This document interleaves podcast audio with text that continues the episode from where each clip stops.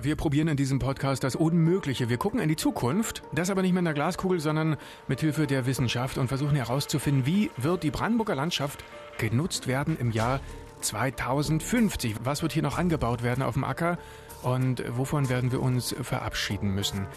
Hat die Schweinemast eine Zukunft? Können Sie Schafhalter doch mit dem Wolf arrangieren? Wächst unter dem Solardach noch Gemüse? Wie halten wir das Wasser hier in der Gegend? Ich darf Erntehelfer sein und Sie zu Hause an Ihren Geräten. Sie dürfen diese Ernte einfahren und dürfen sich das auch in den Kopf pflanzen. Brandenburg in der Zukunft. Möchte man dann hier eigentlich noch leben oder nicht? Fruchtfolgen.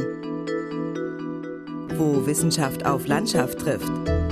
Ein RBB-Podcast in Zusammenarbeit mit dem Forschungsnetzwerk Querfeld ein.